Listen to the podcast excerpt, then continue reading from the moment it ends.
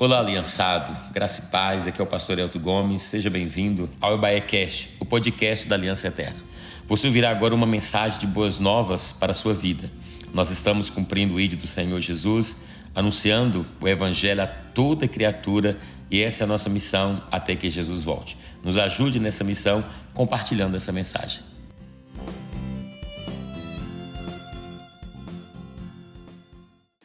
Boa tarde, irmãos. Tudo bem? Como vocês estão? Eu quero dizer que eu estou muito grata por estar aqui e esse tema que foi me dado, que é falar um pouquinho do apostólico, das células apostólicas. Eu estava vindo para cá e pensando que apostólico é que deriva dos apóstolos tem origem nos apóstolos.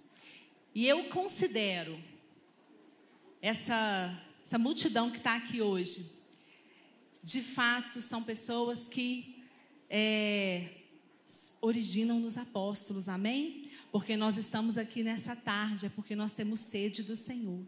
Uma coisa nós queremos, que é mais dele, que é mais da sua presença e é fazer a sua vontade.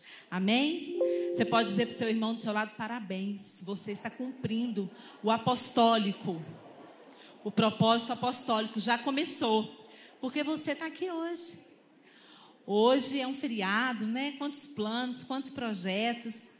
E muitas pessoas não vieram, mas você veio. É sinal que você está entendendo esse propósito já. Amém? Glória a Deus. Aleluia. Eu quero compartilhar com você uma palavra hoje e o tema dela, quiser projetar aí, pode.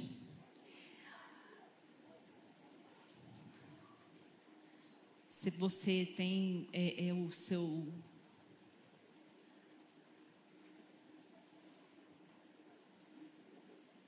sua sacolinha aí com as suas anotações, é bom você usar. É muito bom. Quanta coisa a gente extrai de projetos como esse. Nosso tema é vida cristã biblicamente apostólica.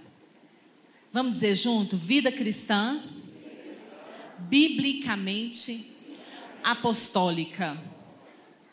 A gente vai se basear no texto de Romanos, capítulo 1 até o 8, mais ou menos que é um texto muito bacana, onde Paulo, ele já começa é, ali no livro de Romanos, de uma forma tão profunda, tão autoral, dizendo quem ele é.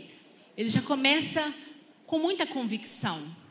E nós sabemos que para nós vivermos no mundo como hoje, tendo células apostólicas, tendo uma vida apostólica, não só a célula, mas uma vida apostólica, precisa ter muita convicção. Hoje em dia, nós vemos muita coisa na internet, por exemplo, sobre é, autoafirmação.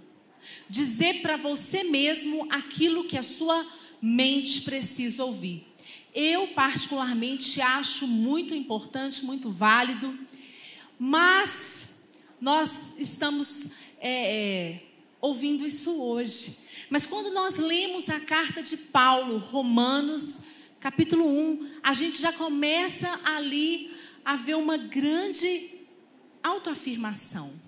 Ele já começa falando dele mesmo, coisas tão lindas, tão profundas, e ele de fato esquece das coisas que para trás estão e ele começa ali a dizer uma afirmação muito, muito profunda, muito forte a respeito dele mesmo. Eu quero entrar com você nesse texto, Romanos, se os irmãos quiserem colocar, Romanos 8, Romanos 1, versículo 1.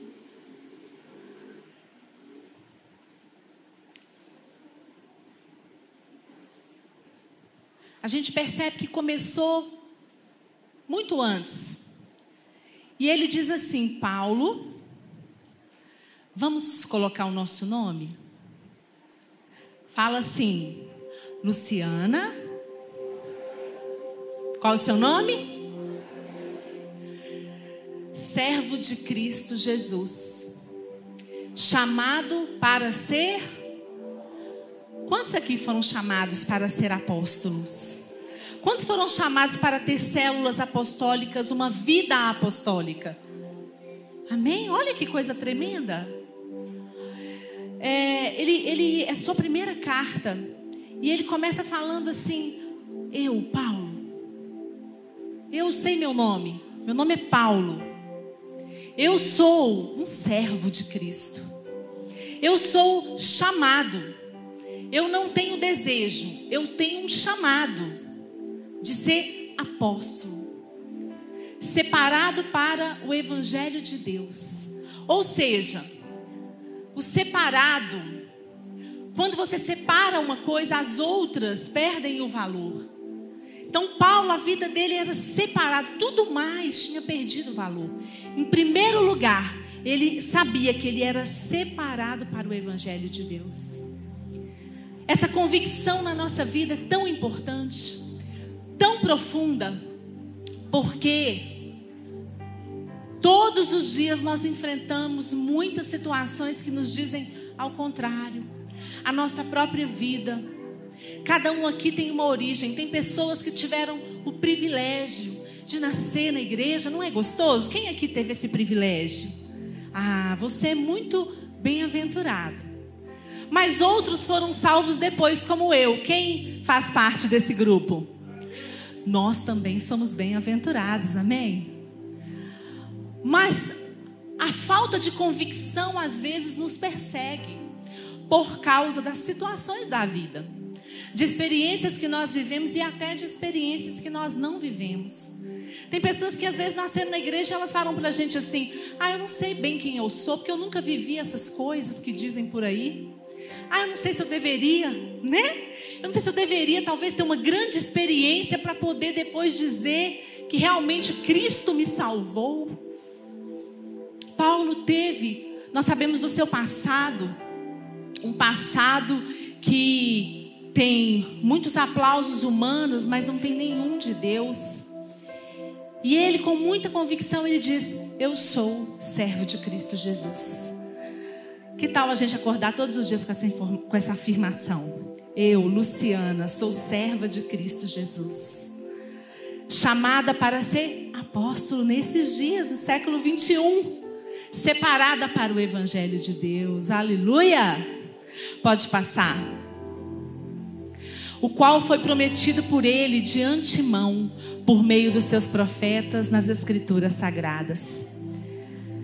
Pode passar acerca do seu filho, que como homem era descendente de Davi. E que mediante o espírito de santidade foi declarado filho de Deus com poder, pela sua ressurreição dentre os mortos, Jesus Cristo, nosso Senhor. Por meio dele e por causa do seu nome, recebemos graça e apostolado para chamar dentre todas as nações um povo para obediência que vem dele. Amém? E vocês também estão entre os chamados pertencentes a Cristo Jesus. A todos os que em Roma são amados de Deus e chamados para serem santos a vocês. Graça e paz da parte de Deus, nosso Senhor e Salvador Jesus Cristo. Ele começa essa carta falando assim: olha, eu tenho uma grande convicção daquilo que eu sou. E eu louvo a Deus por vocês que estão em Roma, um lugar tão profano, um lugar onde tantas coisas ruins acontecem, onde é tão difícil se desvirtuar do propósito, mas vocês também estão firmes no Senhor. Amém? Eu quero passar um videozinho rapidinho para você, para a gente lembrar um pouquinho das histórias, da história dos apóstolos.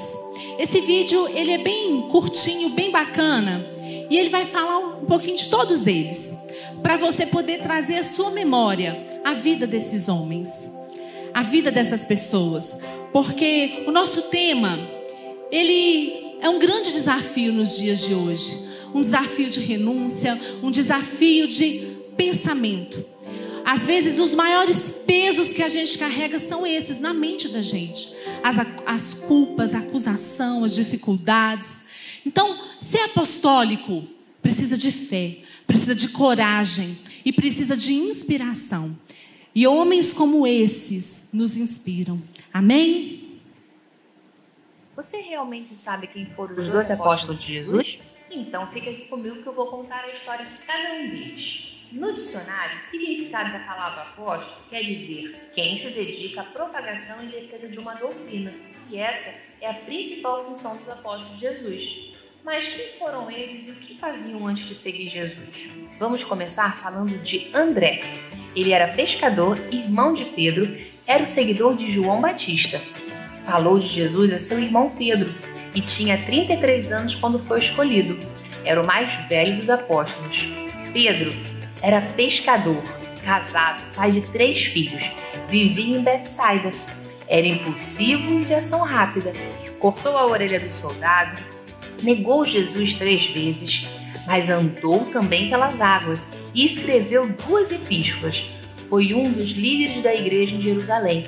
Era um orador fluente e o seu ministério alcançou muitas pessoas. Logo após Pentecoste, na sua primeira pregação, 5 mil pessoas se arrependeram. Tiago, filho de Zebedeu, pescador, se tornou discípulo aos 30 anos. Morava em Betsaida, era casado e tinha quatro filhos. Era irmão de João. Foi junto com ele chamado de filho de trovão. Foi o primeiro a ser martirizado, pois estava na linha de frente da igreja primitiva. João era pescador. É considerado o discípulo mais amoroso o mais jovem tinha 24 anos quando foi escolhido. Escreveu o Evangelho de João, as três epístolas e o livro da Revelação Apocalipse, enquanto estava preso na ilha de Patmos por quatro anos. Foi destinado a cuidar da família do Mestre e cuidou de Maria enquanto ela viveu. Foi o último discípulo a morrer. Filipe era pescador, era de Betsaida e tinha 27 anos quando foi escolhido. Casado, era curioso, falou a Natanael sobre Jesus. Se admirou quando Jesus alimentou mais de 5 mil pessoas com cinco pães e dois peixinhos. Bartolomeu, conhecido como Natanael, tinha 25 anos quando foi escolhido. Era filósofo, solteiro e inicialmente rejeitou Jesus por ser de Nazaré, mas quando encontrou, reconheceu como filho de Deus, quando Jesus disse que o viu embaixo de uma árvore. Foi encarregado de cuidar da família dos doze discípulos. Mateus era cobrador de impostos, tinha 31 anos quando foi escolhido, casado, quatro filhos, único que tinha recursos financeiros. Abandonou a profissão para seguir Jesus. Preparou um banquete em sua casa e convidou Jesus e todos os apóstolos. Escreveu o Evangelho de Mateus e admirava a disposição que o mestre tinha em perdoar. Tomé tinha 29 anos quando foi escolhido. Casado, tinha quatro filhos morava em Tariqueia, se recusou a acreditar que Jesus havia ressuscitado, só acreditando quando viu e tocou em suas feridas. Tiago e Judas, filhos gêmeos de Alfeu, pescadores, casados, tinham 26 anos quando foram escolhidos.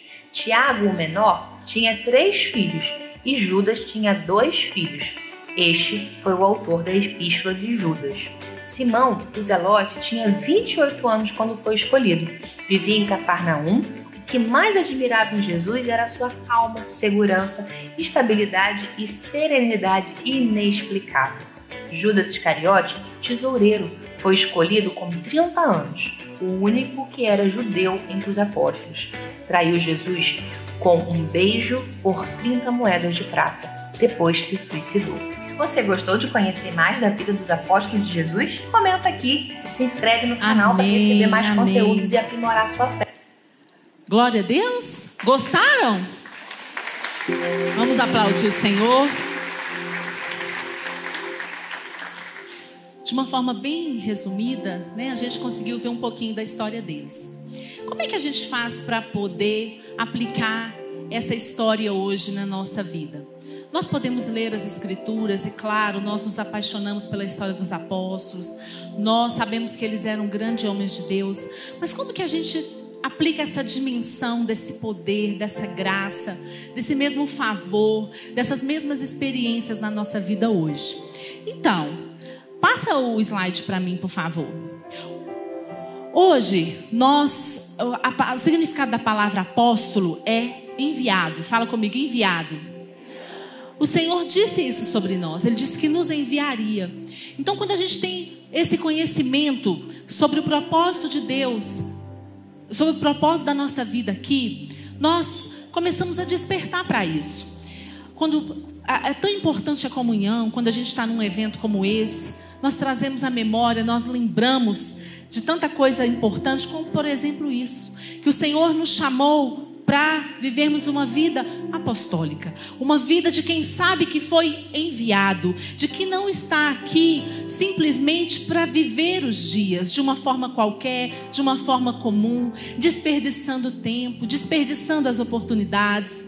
E como eu disse, eu falo por mim, eu vejo que nos, nos tempos de hoje nós precisamos é, nos preocupar com isso, porque o tempo está muito rápido, mas ao mesmo tempo está muito fácil desperdiçar o tempo, está muito comum desperdiçar o tempo. Qualquer coisa nos distrai, qualquer coisa tira a nossa atenção, e uma delas é o Deus desse século chamado celular. Amém? Ele nos distrai, tira a nossa atenção tão fácil. Sim ou não? É só comigo que acontece isso? Oi? Tem alguém aqui? É isso mesmo, é um Deus deste século, é um Deus da nossa geração, que tira a nossa atenção, a internet tira a nossa atenção. Nós vamos, por exemplo, olhar lá, ah, quebrou o, o tanquinho, vou lá olhar uma pessoa para consertar. Aconteceu comigo esses dias. Aí você vai lá e vê o quê? Que chegou uma mensagem. Aí você ia olhar quem ia consertar a sua máquina. Mas aí dali você gastou 15 minutos respondendo alguém e já vendo uma mensagem de outra pessoa. É assim ou não é, gente? Uma coisa que você faria em dois minutos, você vai fazer em 15. E assim vão todo o seu tempo, vai todo o seu tempo.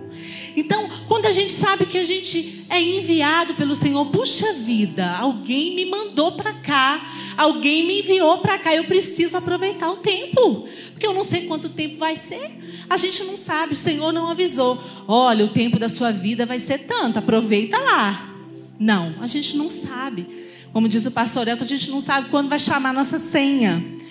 Então, quem vive como enviado precisa ter muita cautela. Amém? Pode passar.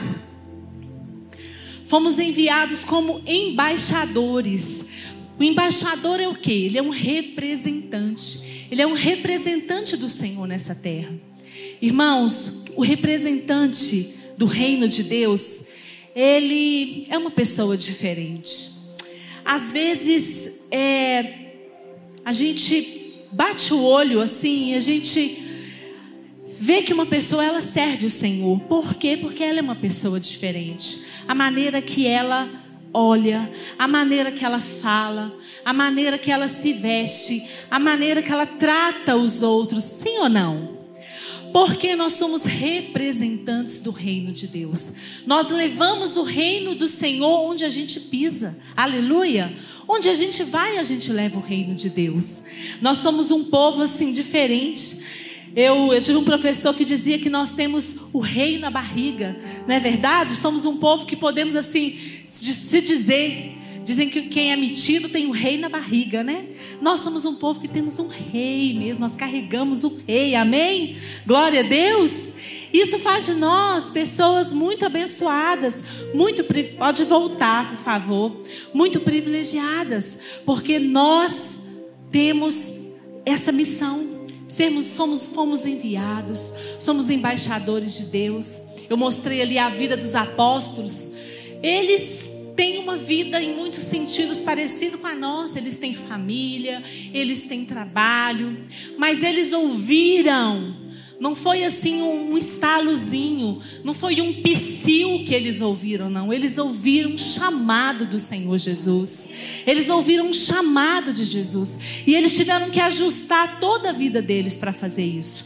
Eu louvo a Deus, porque eu sei que nessa tarde tem muitos amados e amadas aqui que estão fazendo a mesma coisa, aleluia, ajustando as suas vidas para quê? Para cumprir várias coisas que também o Senhor nos deu, mas cumprir com excelência a missão, a missão de embaixador do reino de Deus. Você se alegra por, essa, por esse nome? Ser apostólico é andar com essa convicção de que nós somos embaixadores. Olha esse versículo. 2 Coríntios 5,20 diz que nós somos embaixadores de Cristo, como se Deus estivesse fazendo o seu apelo através de nós. Aleluia! Nós somos embaixadores como se Deus falasse, como se Deus tocasse, como se Deus agisse através de nós. E é assim que ele tem agido mesmo. Amém? Vocês estão me entendendo nessa tarde? O Senhor, Ele usa a nossa vida. Por isso é muito importante que o cristão, ele não encerre as mudanças na sua vida. Ele não diga, ah, eu já aprendi tudo, eu já sei tudo, ah, eu já vivi tudo. Nós estamos sempre, sempre em crescimento com o Senhor. Nós estamos sempre aprendendo a aparecer mais com Ele, a sermos de fato embaixadores da Sua vontade. É por isso que a gente precisa sair todos os dias da nossa casa, ou acordar todos os dias da nossa casa lembrando disso. Talvez a gente deva colocar um quadro na nossa frente você, Luciana, embaixadora de Cristo. Então, tudo que você vai fazer hoje é como se Deus estivesse fazendo através de você. É isso que está dizendo o versículo. Tudo que nós fazemos é como se Deus estivesse fazendo através de nós. Amém? Glória a Deus. Você se alegra nisso? Aleluia. Mesmo debaixo da sua máscara aí, você pode dizer glória a Deus, um sorriso de alegria. Porque isso é tremendo. Amém? Quando nós nos movemos numa visão biblicamente apostólica, pode passar. Nós temos princípios claros de identidade. Eu adoro essa identidade, ela me lembra o quê? Quem vai lembrar aí? Quem vai lembrar? Hã? Encontro, isso mesmo. A gente costuma dar essa identidade no encontro. E às vezes ela é só uma lembrança, não é verdade?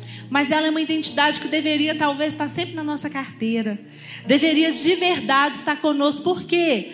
Porque ela nos lembra dos nossos, da nossa verdadeira identidade. Estamos aqui, irmãos, vivendo os nossos dias com alegria, dependendo do Senhor, mas nós precisamos claramente saber quem nós somos, por que nós estamos aqui e para onde nós vamos. Porque senão a vida fica tão triste, a vida fica vazia. A gente, esses dias eu fui numa festa e aí eu estava vendo lá todo mundo brincando, dançando, pulando, se alegrando. E eu falei, Senhor, não tem nada demais aqui. Isso é bom fazer, brincar, celebrar, dançar. O problema é que eles não sabem quem são, nem para onde vão. Essa é a parte triste. E esse é o diferencial daquele que serve o Senhor e especialmente daquele que é uma pessoa enviada por Ele. Porque quando a gente chega na célula, porque o pastor enviou, o supervisor enviou, o fulano enviou, irmãos, é difícil liderar uma célula assim. A gente precisa chegar numa célula sabendo que foi Deus quem nos enviou para estar ali. Amém? Quando a gente chega num ministério para liderar, para conduzir, e você está ali porque não tem ninguém para estar, porque faltou todo mundo, porque ninguém tem compromisso, a vida fica muito triste. Fica difícil, você consegue um dia, você consegue dois, depois você fica amargo, depois você fica decepcionado, depois você fica irado. Depois você já começa a fazer e já não tem mais nenhuma alegria, nenhum amor. E de nada adianta. Então, quando a gente tem princípio de identidade, a gente sabe que a gente é filho de Deus. A gente é filho amado, querido do Senhor. Amém? Os princípios de identidade é o que eu disse aqui, Romanos capítulo 1. Paulo diz: Olha, eu sou o servo de Cristo Jesus. Eu sou chamado, eu sou apóstolo. Vamos dizer, eu sou servo. Eu sou chamado. Eu sou apóstolo. Eu sou separado. Amém, querido? Foi o que Paulo disse no, capítulo, no versículo 1. Ele disse todas essas quatro afirmações. num versículo só. Por quê? Porque ele sabia quem ele era. Hoje nós conversamos muitas vezes com os irmãos e a gente preocupa. E até às vezes eu penso, meu Deus, será que essa pessoa vai durar muito tempo? Porque quando ela não sabe quem ela é, é muito triste. Até os filhos, filhos que moram na, com a gente dentro de casa. Eu tenho três. Às vezes tem momentos assim, parece que eles não sabem quem eles são. Eles duvidam, às vezes, do, do quanto eles são preciosos, do quanto eles são importantes. Eles não compartilham as fraquezas. E às vezes nós somos assim com Deus. Os filhos naturais, por mais que os pais se esforcem, muitas vezes eles não eles não valorizam os pais que têm ou eles não compreendem os pais que têm. Sim ou não, gente? E às vezes os cristãos na casa do Pai, eles também são assim. Eles estão aqui porque eles mudaram de religião. E isso é muito difícil no dia a dia, porque o cristianismo é a única coisa que, eu acho que é a única religião que você não tem como virar. Virei evangélico. É algo assim que você se torna, é diferente, você começa a fazer parte. Amém? Você não vira, você não coloca uma placa no lugar onde tinha outra, você não coloca um quadro no lugar onde tinha outro. Você é transformado. Você é transformado de glória em glória. É algo tremendo, é algo maravilhoso. Então, quando nós nos movemos por uma visão apostólica, nós temos claros princípios de identidade.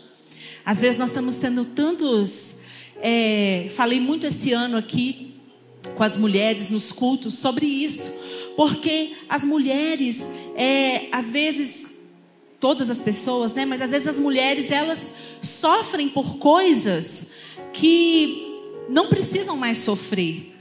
Por quê? Porque elas têm essa dificuldade de, de saber quem elas são.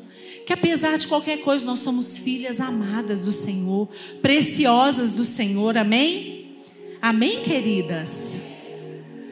Às vezes as mulheres ficam né, dependendo do amor de alguém, dependendo do afeto de alguém. Isso é muito triste, isso paralisa a gente, porque nem sempre chega. É bom quando chega, mas nem sempre chega. Mas acima de tudo isso está o quê? Está a nossa identidade. Quem nós somos? Nós somos filhos de Deus. Nós temos uma naturalidade do céu, amém? E que dia que a gente nasceu de novo? Foi de, eu nasci dia 15 de setembro de 96. Teve gente aqui que já não tinha nem nascido, né? Mas que dia lindo! Olha que coisa boa para lembrar. Eu até falo que eu quero comemorar esse aniversário na minha vida ao invés do natural. Porque é um dia que eu nunca me esqueço. Eu celebro sozinha, às vezes, porque eu falo, Deus, que coisa linda, maravilhosa. Então, essas é o cristão, ele precisa ter essa convicção. O líder, ele precisa ter essa convicção.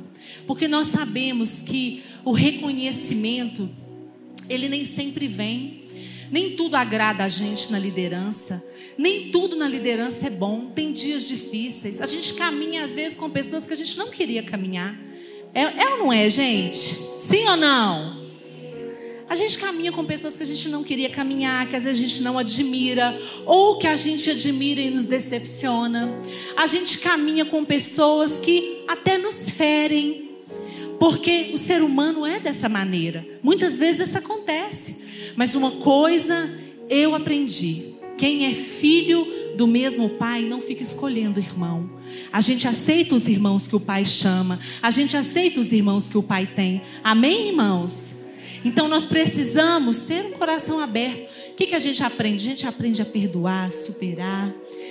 Então, olha, Paulo, ele tem um episódio que eu gosto muito de, às vezes, pensar em mim. Hoje mesmo, né, é, é, a minha filha do meio, a Júlia, tá, não foi à aula, hoje ela tinha aula, tá com febre, garganta inflamada.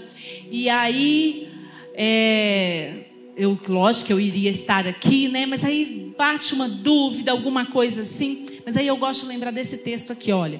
1 Coríntios, projeta para mim, Rafa, por favor. 1 Coríntios 11. E em muitos dias difíceis, os dias de chuva, os dias em que a gente está triste, que a gente está magoado, que a gente está com raiva, que a gente está com mil coisas, né? Porque todo, todo dia a gente tem uma coisa, sim ou não?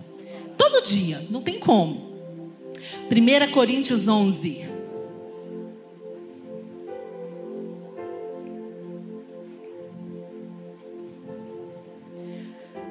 Vinte e cinco, versículo vinte e cinco.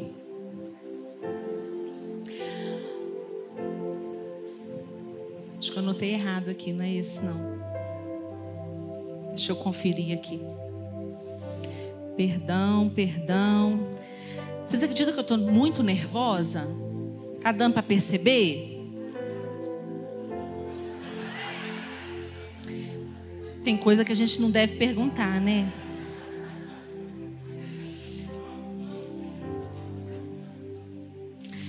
Enfim, é aquele texto que Paulo, Paulo diz que ele foi apedrejado, que ele foi açoitado, que ele passou tantas coisas difíceis, cinco vezes, não sei quantas vezes ele foi, é, é, levou chibatada, levou tanta coisa, e ele se levantou, e ele foi em outra cidade, é 2 Coríntios?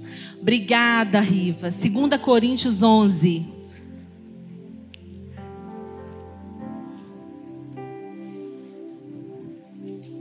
Eu vou ler aqui numa Bíblia que eu gosto muito da versão dela, não só de usar ela na igreja, mas olha só o que, que ela diz. Ele fala assim: olha, é, versículo 23. Ora, trabalhei muito mais que eles, fui mais vezes encarcerado, fui espancado mais do que posso contar, e em vários momentos estive às portas da morte. Cinco vezes levei 39 chibatadas dos judeus Três vezes espancado pelos romanos. Uma vez fui apedrejado. Naufraguei três vezes e fiquei um dia e uma noite perdido no mar. Em viagens difíceis, ano após ano, tive de atravessar rios, enfrentar ladrões, lutar com amigos e inimigos. Estive em risco na cidade, em risco na zona rural. Enfrentei perigos sob o sol do deserto e em tempestades no mar. Também fui traído pelos que pensei ser meus irmãos. Sei o que é trabalhar duro, passar noites longas e solitárias sem dormir. Já fiquei muito tempo sem comer, sofri com frio e com a falta de agasalho. Amém? Eu li até o 27. Então, como é que uma pessoa que passa por tanta coisa, ele termina e conclui as suas cartas com afirmações positivas. Porque é muito bonito começar o dia com afirmações positivas, mas terminar é só para aqueles que continuam crendo. É só para aqueles que não desanimam no meio do caminho. Amém? Pode passar o segundo slide. Quando nós nos movemos por uma visão biblicamente apostólica, nós estamos firmados em raízes proféticas. Versículo 2: O qual foi prometido por ele de antemão por meio dos seus profetas nas Escrituras. Então, ele, Paulo está dizendo assim: olha, eu lembro, eu lembro de como o Senhor me encontrou, eu lembro de como Ele me achou, eu me lembro das histórias que eu estudei a minha vida inteira, eu sei a minha origem, eu sei a minha história. Nós estamos aqui hoje. Aqui eu estou vendo alguns rostos de pessoas que se converteram há pouco tempo. E eu sei que é difícil, porque às vezes a gente se acha tão assim inadequado, porque nós não temos tanto conhecimento. Mas olha, a pessoa afirmada em razões, em, em, em raízes proféticas, não é tempo de conversão que conta, é justamente o lugar. Ela sabe de onde o Senhor tirou, ela sabe a sua origem, ela sabe a sua história. Paulo tinha consciência da sua raiz, que era judaica, a raiz de Davi, mas foi renovada em Cristo. Vocês conhecem aquele texto onde ele diz: Olha, tudo que eu tenho, tudo que eu, que eu sei, eu considero como lixo, eu considero como algo sem valor por causa de Cristo. Então nós precisamos ser sábios, é, é, conhecedores da palavra, conhecedores da, da nossa origem, mas ao mesmo tempo nós precisamos dessa simplicidade, saber que tudo isso é vazio se não estiver cheio do amor, da graça de Cristo Jesus. Amém? Nós precisamos ter fundamentos, ter conhecimento, senão nós seremos espalhados. Nós vamos voar como palha. O Salmo 1 diz assim: Os justos não se perdem, não é o caso dos ímpios, que são como palha que o vento leva. Quando nós lideramos na casa de Deus e nós não temos raízes profundas, quando nós não temos raízes fortes, irmãos, qualquer coisa faz a gente olhar para o lado, faz a gente duvidar. Às vezes a gente ouve cada coisa. Hoje em dia, também pela internet, a gente tem acesso, né, a cada coisa.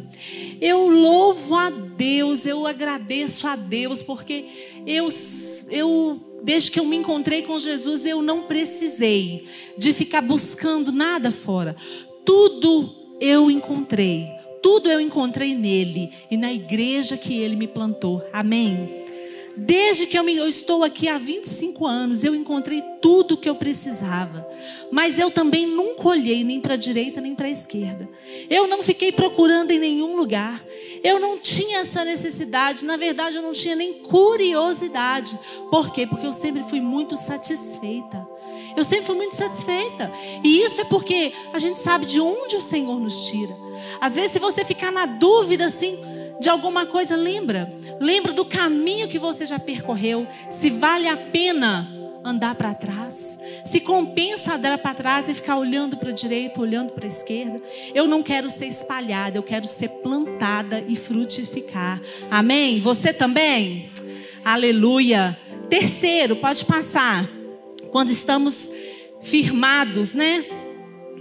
Numa visão apostólica, nós possuímos bases sólidas de fé. Bases sólidas de fé.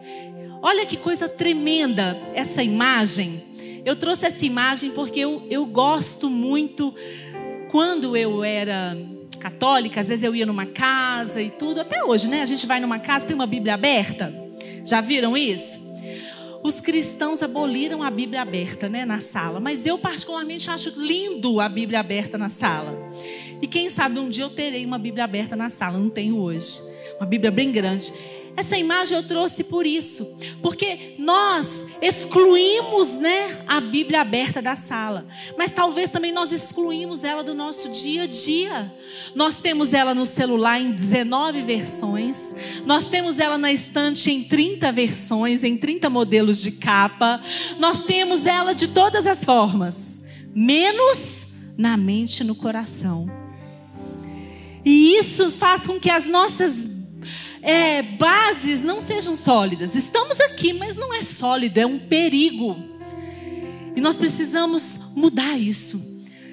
É, se você perguntar quantos leram a palavra hoje, quantos tiveram um tempo com o Senhor, a gente não encontra muito dessa profundidade às vezes no nosso meio.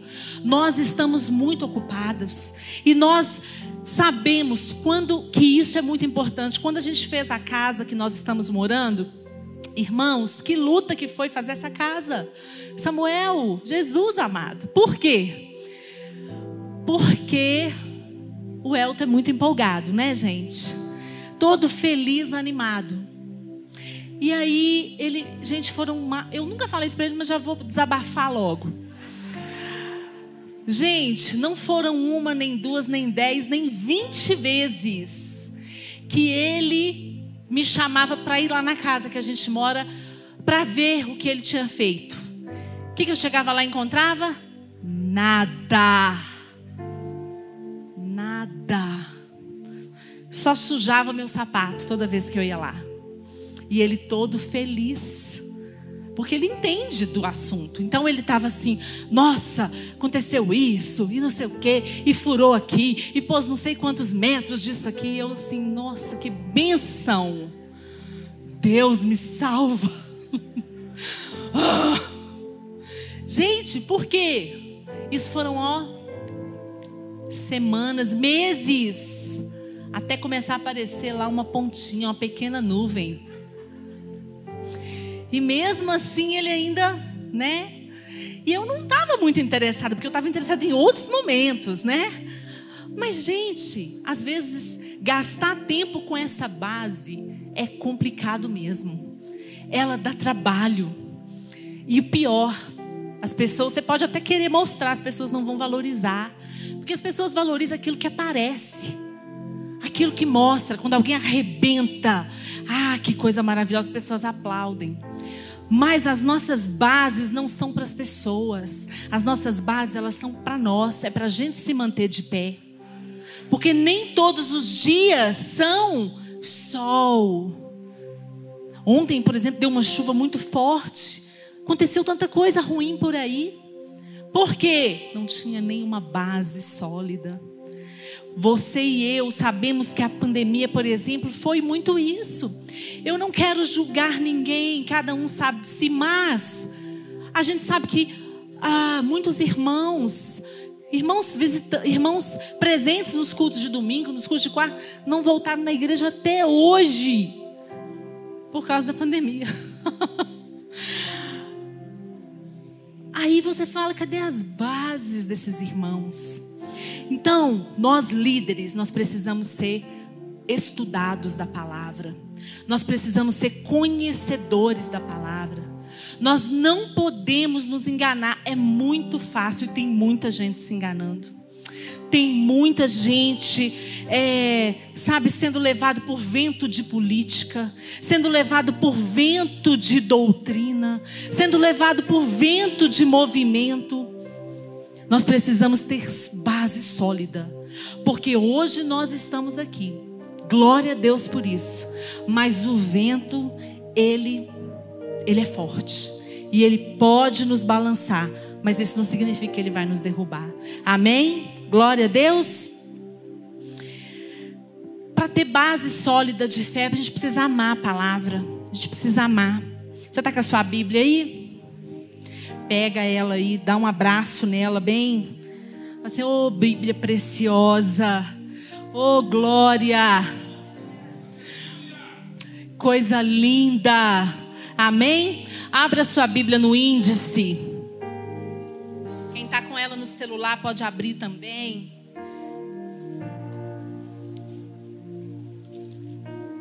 Uma coisa que me faz muito amar a Bíblia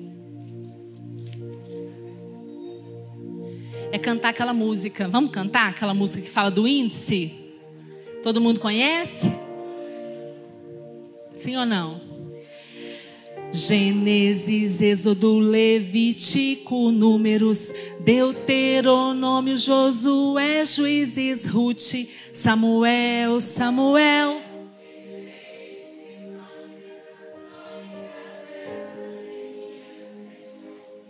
Salmos, Provérbios, Eclesiastes, Cantares.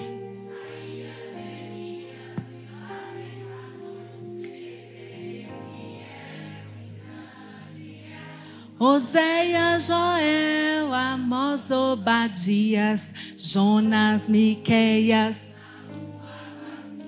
Sofonias, Ageu, Zacarias, Malaquias, os trinta e nove livros então do Velho Testamento a questão. Ô oh, glória! Vamos aplaudir o Senhor por nós? Que bênção! Essa música ela me faz amar a palavra. É uma música da infância, eu ouvia com os meus filhos no carro, em casa. Mas olha, é tão feio um cristão que não sabe os livros da Bíblia. E se for um líder? Meu Deus, tem que fazer um, uma recuperação no ESC urgente. Então, irmãos, essa essa essa base, ela vem, não tem outro jeito. É muito bom a gente ouvir outros autores, a gente lê livros de outros autores, mas nós precisamos ter um combinado, que nós vamos sempre firmar na palavra. Ontem eu vim aqui de manhã, estava uma chuva, mas eu vim atender uma mulher, uma emergência. Essa irmã, ela passa lutas de verdade. As batalhas dela são grandes. E não é para qualquer um o que ela vive. E ela suporta bem, mas ontem ela teve um dia mal e aí a gente conversou. E eu olho sempre para ela e essa irmã, sabe o quê? Por que, que essa irmã está firme? Só por uma razão. Ela é uma irmã que realmente ama a palavra. Ela ama a palavra. Ontem nós finalizamos a conversa e ela falou: Olha, esse ano eu li esse livro, esse livro, esse livro, esse livro da Bíblia.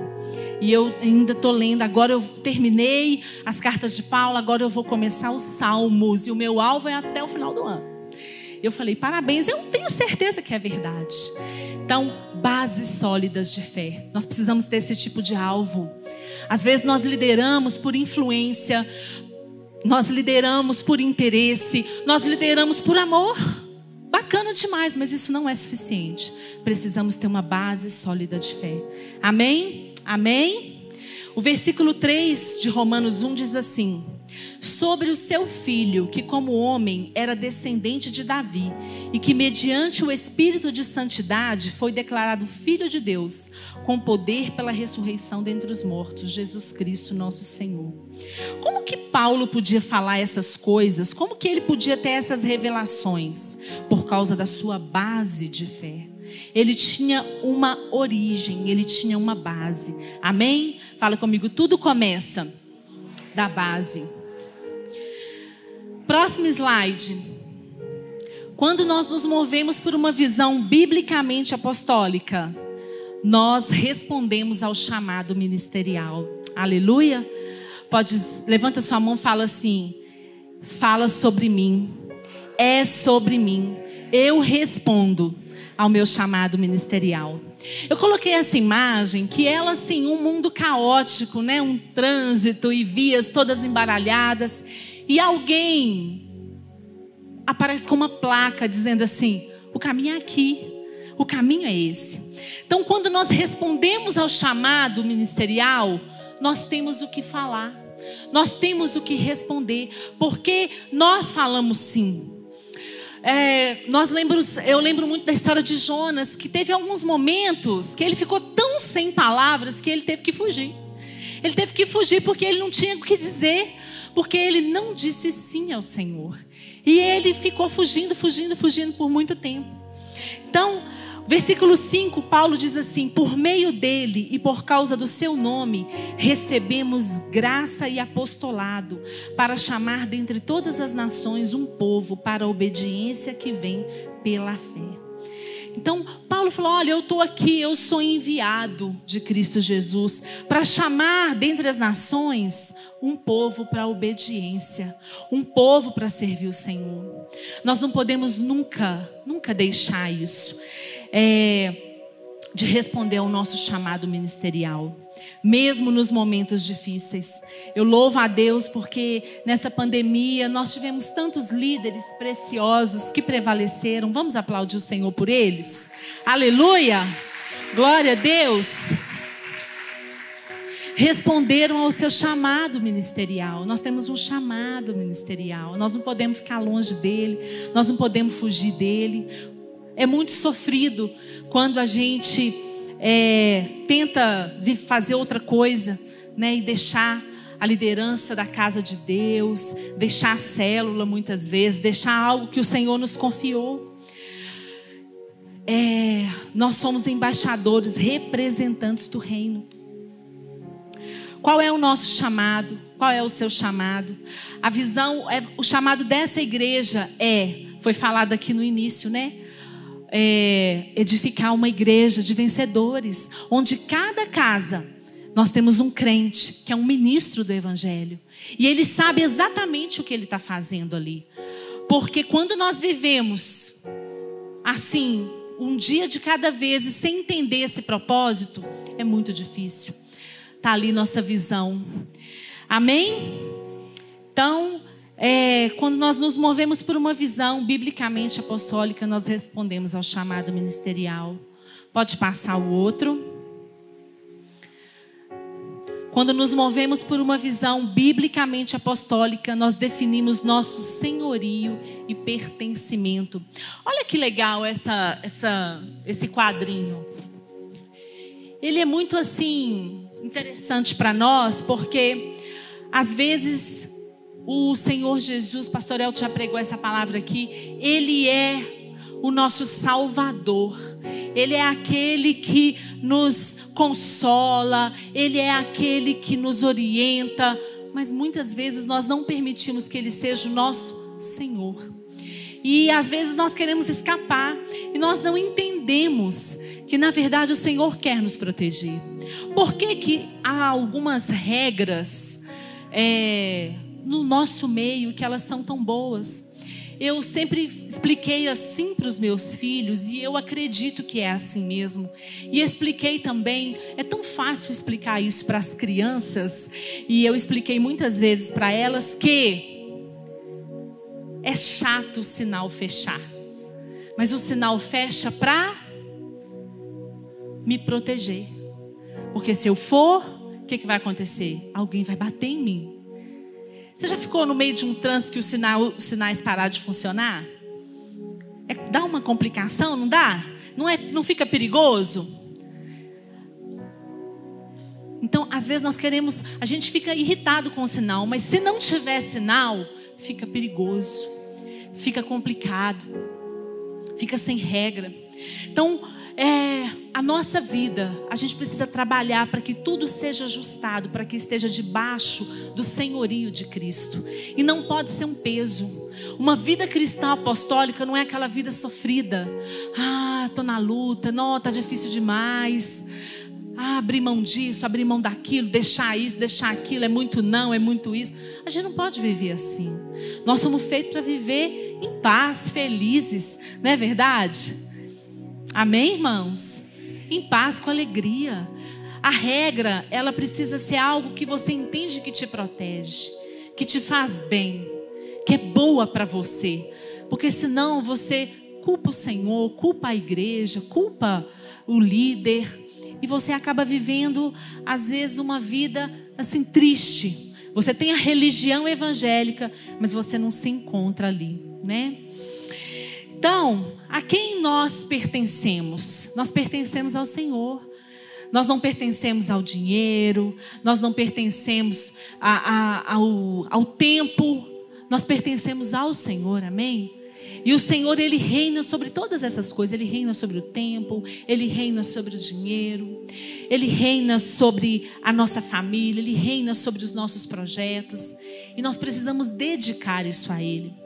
Às vezes pode parecer até difícil conciliar algumas coisas no reino de Deus, mas quando nós colocamos debaixo do senhorio de Cristo e deixamos claro que a gente pertence a Ele, que a nossa vida está nas mãos dele, muitas coisas nós vamos fazer, não é nem porque a gente quer, é por convicção que é preciso fazer. Amém?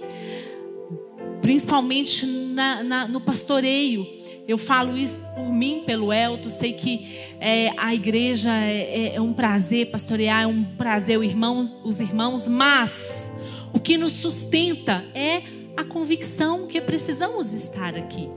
O que a convicção que é necessário fazer essa obra. Porque não é as pessoas, o amor das pessoas, a bondade. Não, porque isso é bom e não é todo dia que tem, né? Vocês viram o texto que a gente leu de Paulo? Ele diz: Olha, eu tive eu, eu, sofri por muitos amigos e até por inimigos. Eu fui traído por muitos amigos, muitos que se diziam ser meus amigos, meus amigos. Então, nós definimos quem vai, a quem nós vamos nos submeter nosso Senhor e o nosso pertencimento. Amém? Tá acabando, viu, irmãos? Próximo. Pode passar. Você escolhe a santidade como estilo de vida. Eu gostei tanto dessa imagem, porque é de fato uma escolha. E às vezes, quando nós estamos já há mais tempo na vida cristã, a gente para de falar palavras como essa, né? É, porque fica tão natural na vida da gente, às vezes, estar separado, estar tão separado. Mas olha, a santidade, ela é um estilo de vida.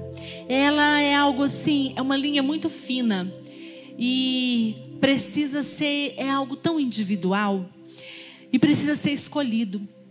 E quando nós somos líderes da casa de Deus, quando nós servimos o Senhor, liderando, é preciso guardar muito nosso coração, guardar muito as nossas palavras, porque nós vemos as coisas às vezes de uma forma é, de líder, e isso é bom, mas precisa ser cauteloso, precisa ser sábio.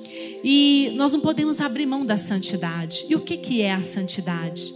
É estar separado, é não se corromper.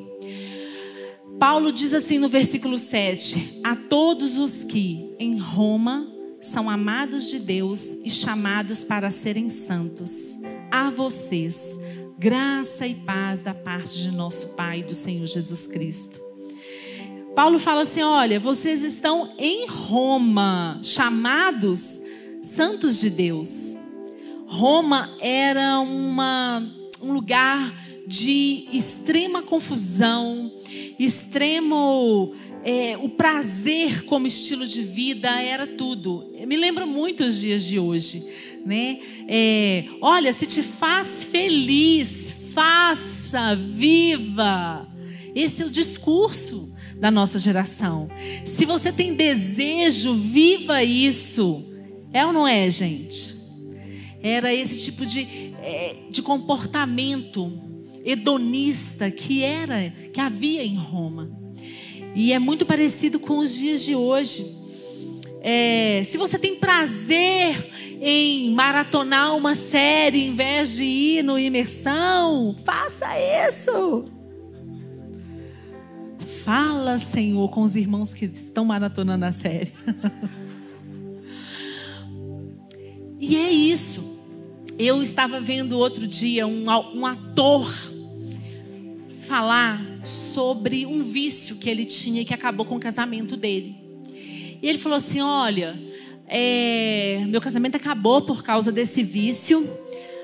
E eu descobri que o vício, eu saí do vício, eu saí desse vício que era o vício de álcool. Ele falou: Eu saí desse vício, mas aí eu entrei no vício da comida. Depois eu saí do vício da comida, eu entrei no vício da Netflix. Depois eu saí do vício da Netflix e entrei no vício do esporte radical. E aí ele falou: Olha, hoje eu faço todas essas coisas, mas com o maior equilíbrio possível, porque eu estou em tratamento, eu estou me tratando, porque eu fiquei viciado em muitas coisas. E eu fiquei pensando, meu Deus, que coisa, hein? Um, ele, o ápice foi aquele vício de bebida que acabou com o casamento, mas aí depois ele só mudou o vício. Então nós temos que ter muito cuidado, porque, gente, é muito discreto, é muito sutil. E aí, sem a gente perceber, a gente já gastou um tempo, uma energia naquilo que não edifica. Roma vivia é, intenso paganismo, é, muitos deuses, e, e, me lembra realmente hoje, eu falei do Deus chamado celular, o Deus chamado prazer, o Deus chamado empoderamento, o Deus chamado é, é, corpo perfeito, são deuses dessa geração, cada geração tem os seus gigantes. Mas cada geração tem os seus Davis também, aleluia.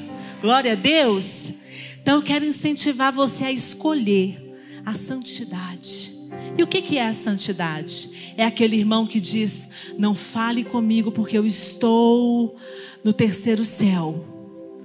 Não, não vou participar, não vou comer porque eu estou em jejum absoluto. Não, não é esse tipo de gente estranha. Não é esse tipo de gente esquisita que dignifica a santidade. A santidade, ela, como eu disse no início, é uma linha fina, é um equilíbrio, é um equilíbrio, uma dependência, um conhecimento da graça, do favor do Senhor. Amém? Da bondade de Deus. Uma das coisas que eu conversei com essa irmã ontem foi sobre é, lutas que ela enfrenta na mente, coisas muito sérias. E ela me disse Olha, é, e, e, eu falei para ela: Olha, eu sei que você conhece o favor do Senhor, você conhece a graça de Deus. Eu não, não preocupa com isso. O Senhor é bom. Falei: Eu quero te lembrar que Deus é bom. Não tenha medo. Você pensa. E aí? O que, que, que adianta? O que, que muda a gente pensar? A gente não pode é deixar aquilo se tornar só nos nossos pensamentos, não tem mais nada. Né? A gente não pode impedir o passarinho de pousar, mas pode impedir de fazer o ninho. Amém? Então, santidade é isso. Talvez podemos definir assim: não podemos impedir o passarinho de pousar na cabeça da gente, mas podemos impedir ele de fazer um ninho na nossa cabeça. Amém? Glória a Deus. Por último, quando a gente se move por uma visão biblicamente apostólica, nós passamos a viver satisfeitos em Jesus. Olha como que Paulo termina, versículo 8. Antes de tudo, é como se ele dissesse assim: olha, volta lá no primeiro. Eu, eu falei oito, oito versículos, mas vamos voltar lá no início. Ele fala assim: olha, antes de tudo isso que eu falei, eu sou grato ao meu Deus mediante Jesus Cristo. Antes de tudo, sou grato. Então, um líder, um pastor, um supervisor, gente, é uma pessoa feliz, é uma pessoa sorridente, é uma pessoa agradecida, não é uma pessoa reclamona, chata, complicada, que vê o negativo em tudo. E se ela tiver essa tendência, como eu, ela vai se fortalecer nos exemplos, ela vai se fortalecer se, é, se policiando. E isso é uma coisa da gente, porque eu tenho essa tendência, eu vejo negativo primeiro. Eu vejo o copo vazio primeiro. Mas o que, que eu faço? Eu já sei disso, que bom que eu sei. Então, nem sempre eu vou emitir opinião primeiro, vou deixar alguém falar primeiro, porque eu vou ver assim, não dá, para mim não dá, já, já deu errado. Mas aí alguém fala, gente, vamos tentar. Eu falo, vamos, vamos tentar, vamos lá. Isso é bom, mas isso é porque eu me conheço. Eu sei. Então, a gente precisa ter essa, esse coração de gratidão ao Senhor, porque Deus já fez tanto por nós. Esses dias eu fui numa, num bairro que eu já quis morar numa casa que tinha nesse bairro. E eu, a gente morava de aluguel nessa, nesse bairro, e aí eu queria morar nessa casa e queria morar nesse bairro. Eu passei lá e falei assim: Meu Deus, Senhor, eu queria tanto morar aqui, eu orei para morar aqui. Mas o Senhor tinha planos maiores que os meus. O Senhor tinha planos maiores. Eu fiquei frustrada quando eu mudei desse, dessa casa, porque eu falei, eu queria tanto morar aqui nessa casa. Mas o Senhor tinha planos maiores. Tinha planos maiores mesmo que os meus. Mas no meu coração, eu nunca expressei isso. Eu nunca falei, ah, eu queria tanto morar nessa casa, eu queria. Não, foi uma coisa que eu pensei. Por quê? Porque eu sei que o meu Deus, ele tem planos infinitamente maiores do que os meus. Os caminhos dele são muito maiores do que os meus. Amém? Então, quando a gente é, serve o Senhor, a gente tem esse coração de satisfação, de gratidão. E nós sabemos, principalmente, aqui nessa reunião hoje que não tem ninguém iludido aqui. Nós sabemos que a vida cristã não é fácil. Tem dias difíceis, tem lutas, tem coisas que a gente vive que a gente fala, meu Deus, por que, que a gente está vivendo isso? Por que, que eu estou passando por isso? Nós perdemos pessoas que amamos, nós enfrentamos lutas. Não é fácil. Mas antes de tudo, o que, que nós temos que dizer? Nós temos que ter gratidão ao Senhor. A gratidão também é uma linha fina é algo difícil de você ensinar. É algo difícil de você é, passar para o outro. Quando meus filhos eram menores, eu tinha um costume. Eu ainda tenho, mas hoje não é tanto mais, porque hoje eles já aprenderam. Eu tinha um costume que muita gente podia falar: nossa, mas que coisa. Mas às vezes eu buscava eles em algum lugar, às vezes eu eu fazia uma coisa por eles normal, de mãe. E eu falava com eles: eu quero que vocês agradeçam. Aí eles, ah, mãe, obrigada e tal. Eu falo, você, tá, você sabe por que você está agradecendo? Aí às vezes eles ficavam meio assim, né? Porque eu sou meio pedagógica, assim, eu fico explicando tudo e aí anda comigo que você vai pegar. Mas eu falava, você sabe por que você está agradecendo? Aí eles, ah, eu falava, você está agradecendo por quê? Eu paguei a sua conta. É todo mundo que tem isso. Eu sou sua mãe, mas eu podia não fazer. Você poderia não estar tá recebendo isso. Eles tinham cinco anos. E eu falava isso. Alguém podia dizer, gente, mas que exagero, como me disseram, nossa, mas que exagero. Mas sabe por que eu fazia isso? Porque tem hora que a gente vive a nossa vida de uma forma tão comum, como se nada fosse incrível, e é. É tudo favor de Deus, é tudo graça de Deus, é tudo bondade, que a gente não fez nada para merecer. Meus filhos estavam lá, não fizeram nada para merecer, mas o Senhor estava abençoando eles. Então eu sempre falava, sabe por que vocês têm que agradecer? Porque o Senhor está abençoando vocês. E hoje eles são assim. Muitas coisas, claro, eles não são perfeitos, eles falam, mas eles têm esse costume de agradecer. E hoje, hoje eu não falo mais, mas eu sei por que eles estão agradecendo. Porque eles sabem que eles muitas vezes, maior parte delas, foi tudo graça, favor, não fizeram nada. Então, quando a gente vive a nossa vida assim, eu não mereço nada. Fulano não me cumprimentou, mas eu não mereço. Fulano não me tratou como eu gostaria, mas eu não mereço. Não mereço que me trata. Isso facilita muito a nossa vida. Ah, fulano não me deu, mas eu não mereço. Eu não mereço. Eu, eu fiz o que para merecer? Eu estava contando no café de pastora sábado que a gente fez um congresso de mulheres e foi maravilhoso, e foi tremendo, e foi bênção. Tem uns dois anos. Aí eu vim para o culto, foi no sábado, eu vim para o culto domingo, feliz, super agradecida pelas bênçãos, pela vitória, e pensei assim: Muitas irmãs vão me cumprimentar no culto, dizer, pastora, parabéns, que congresso lindo, que bênção. Irmãos, eu fiquei aqui dois cultos, ninguém me falou nada. Nada.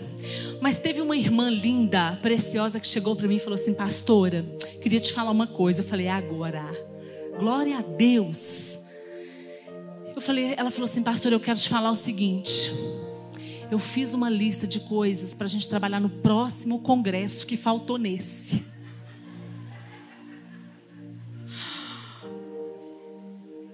nesse lugar aqui, meio-dia, eu com fome, a irmã me fala uma coisa dessa. É desse jeito. Irmãos, não fiquei triste.